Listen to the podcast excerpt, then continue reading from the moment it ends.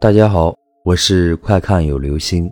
今天的故事叫做《电梯惊魂》真实版。今晚又是夜班，田小平好头疼啊！说实在的，他这辈子做的最后悔的一件事情就是学医。在医学院学习的时候，就时常发生一些令他不寒而栗的事情，例如半夜上洗手间时。时常听到怪声。上解剖课时，面对那些尸身，老是感到上面有丝丝缕缕的白气冒出来，而他人都说没有见过什么，也没有听到过什么。起先，田小平是觉得因为自己胆子小而产生的幻觉，但是后面发现却不是那么回事儿。有一次夜里起来小便时，他竟然在宿舍楼道里。走廊昏暗的灯光下，清清楚楚的见到一个头发长长的女青年。原本觉得是别的班的同学也来上洗手间，但是当那个女人一转头，他才发现自己面对着一张没有五官的平板面孔。从那以后，他一个人再也不敢去洗手间了，每一次都厚着脸皮叫起室友陪同，因为撞邪的事儿。其他人听了，没有一个肯相信的，包括田小平的爹娘。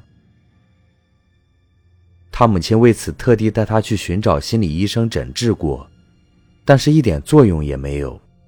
心理医生也没有看出什么问题，只说这孩子网络恐怖小说或者鬼片看多了。田小平满心的委屈，他从来不看这些东西的。之后还是田小平的父亲。经由自己的一个朋友，寻到了一位通晓道术的大仙儿给看了看，说田小平八字太弱，而且还有阴阳眼，容易见到他人看不见的脏东西。啧啧称奇之下，竟然要收田小平当门徒。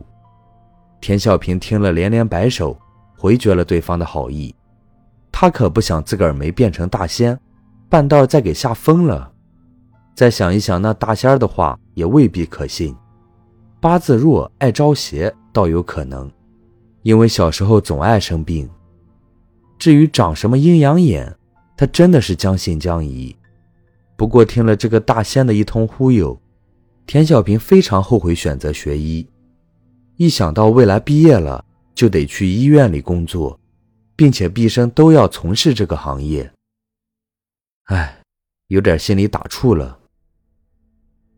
不论田小平怎么心不甘情不愿，终究还是进了医院，成为了一位实习医生。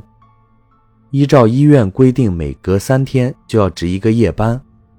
好在医院里边的人还不算少，并且整座楼里灯火通明，比起当初医学院的寝室楼强的太多了。夜里的时候，患者都休息了之后，还是比较安静的，偶尔有陪伴的家人。轻手轻脚的去护士站寻找护士换药拔针什么的，自然这里是指没有重患的情况下。大约几个月过去了，没发生什么怪事儿，田小平也逐渐放下心来，很快就把之前撞邪的事儿慢慢淡化了。这天晚上，科里他一个人值班，还有个姓韩的医生家里有事请假没来，科里就剩下他。和另外一个护士小林，小林比田小平来的早些，上班也方才一年多，两个人的性格还挺合得来。在病房转了一圈，田小平按例回到办公室里查看病历。这时小林也忙完了，进来和田小平闲谈了一会儿。这时墙上的呼叫铃声闪耀着响了起来，有患者呼叫护士拔针。小林便匆匆忙忙地跑了出去。田小平看了一眼墙上的挂钟，已经是过了十二点了。通常这个时间不会再有患者入院了。他觉得肚子有点饿，准备去楼下休息室里搞袋泡面吃。径直走向电梯，这个电梯是对内不对外的，仅供本院职工使用。白天用的人还挺多，但到了半夜后。用电梯的医务职员就十分少了，因此田小平按了一下，电梯很快升到这一层，门徐徐打开，里面空无一人。他直接按亮了数字四，这时装在衣服口袋里的手机忽然震动了一下，因为医院有规定，工作时间手机声音要关掉，因此他已经养成习惯把手机调成震动模式。这么晚了，会是谁呢？他顺手取出手机。屏幕上显出了一条短信，只有六个字：“田医生，救救我！”田小平愣了一下，看了看，后面居然没有电话号码。这是谁呀？三更半夜的开什么玩笑？好无聊。他想了想，顺手把这条信息删掉了。就在他刚想把手机放回口袋里时，手机屏幕却再度响了起来。而且激烈震动着。这次不是短信，而是一个电话打来了。田小平想也没想就接通了。喂，电话的另一边寂静无声。田小平连着喂了好几声，那头才终于传来一个苍老而嘶哑的声音：“田医生，救救我！”竟然还是那条短信的内容。田小平有些受惊的问：“你你是谁啊？”好半天，那头的声音好像费了好大的劲儿，颤颤巍巍的又回了一句：“我，我是你的患者，李军。”听到这个名字，田小平满身像触电一般立地僵住了。李军不是死了吗？早在几天前，这个因心功能衰竭。住进病重监护室的老患者就已然病逝了呀。如今医院取缔了停尸房，他亲眼看见殡仪馆的车把尸身拉走了。想到这儿，田小平如坠冰窖，拿起电话的手也寒战了起来。他连忙把眼神投向电梯的按键，却发现周围不知何时悄悄升起一团白雾，什么都看不清了。电梯仍然在往下落。却不知到了几楼，他努力让自己维持镇静，以至于冒出愚人节同事们弄恶作剧的动机。喂，你少吓唬人，不带这么玩的。但是立马从电话中传出的声音，却令他满身冰冷。田医生，你真的听不出来我的声音了吗？我，我就在你的头顶，不信你抬头看看。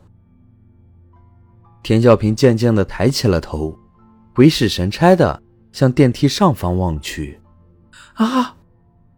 不禁得立即发出一声撕心裂肺的惨叫。那上面有一张苍白发青、皱纹重叠的老头脸，两只深深凹陷的眼睛直勾勾的盯着自己。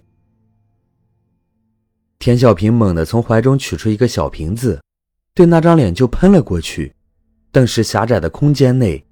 充斥着呛烈呛鼻的气息和红色的雾气，电梯门居然在那一刹那打开了。满脸涕泪横流的田小平不管一切，弹簧般的从电梯里面冲了出来，头也不回的钻进了休息室，手里还牢牢的攥着那瓶防狼喷雾剂。那是时常上夜班的他，为了防身在网上买的高浓度辣椒水。他不清楚自己是怎么回到家的。只记得刚一进门就哇的哭了出来。电梯里的情形当然惊心动魄，从上到下布满红色的液体。医院领导调了监控，找到田小平问其原因，他只说了一句：“我在里面见到了不该见到的东西。”随后递交了离职申请，今后便远离医院。同事们皆谈相议。有人说田小平出现了幻觉，还有人说亡魂被困在电梯中逃不出去，无法进入轮回，才向他求救的。那么，对于这个真实的故事，你又有什么见解呢？好了，这就是今天的故事——电梯惊魂真实版。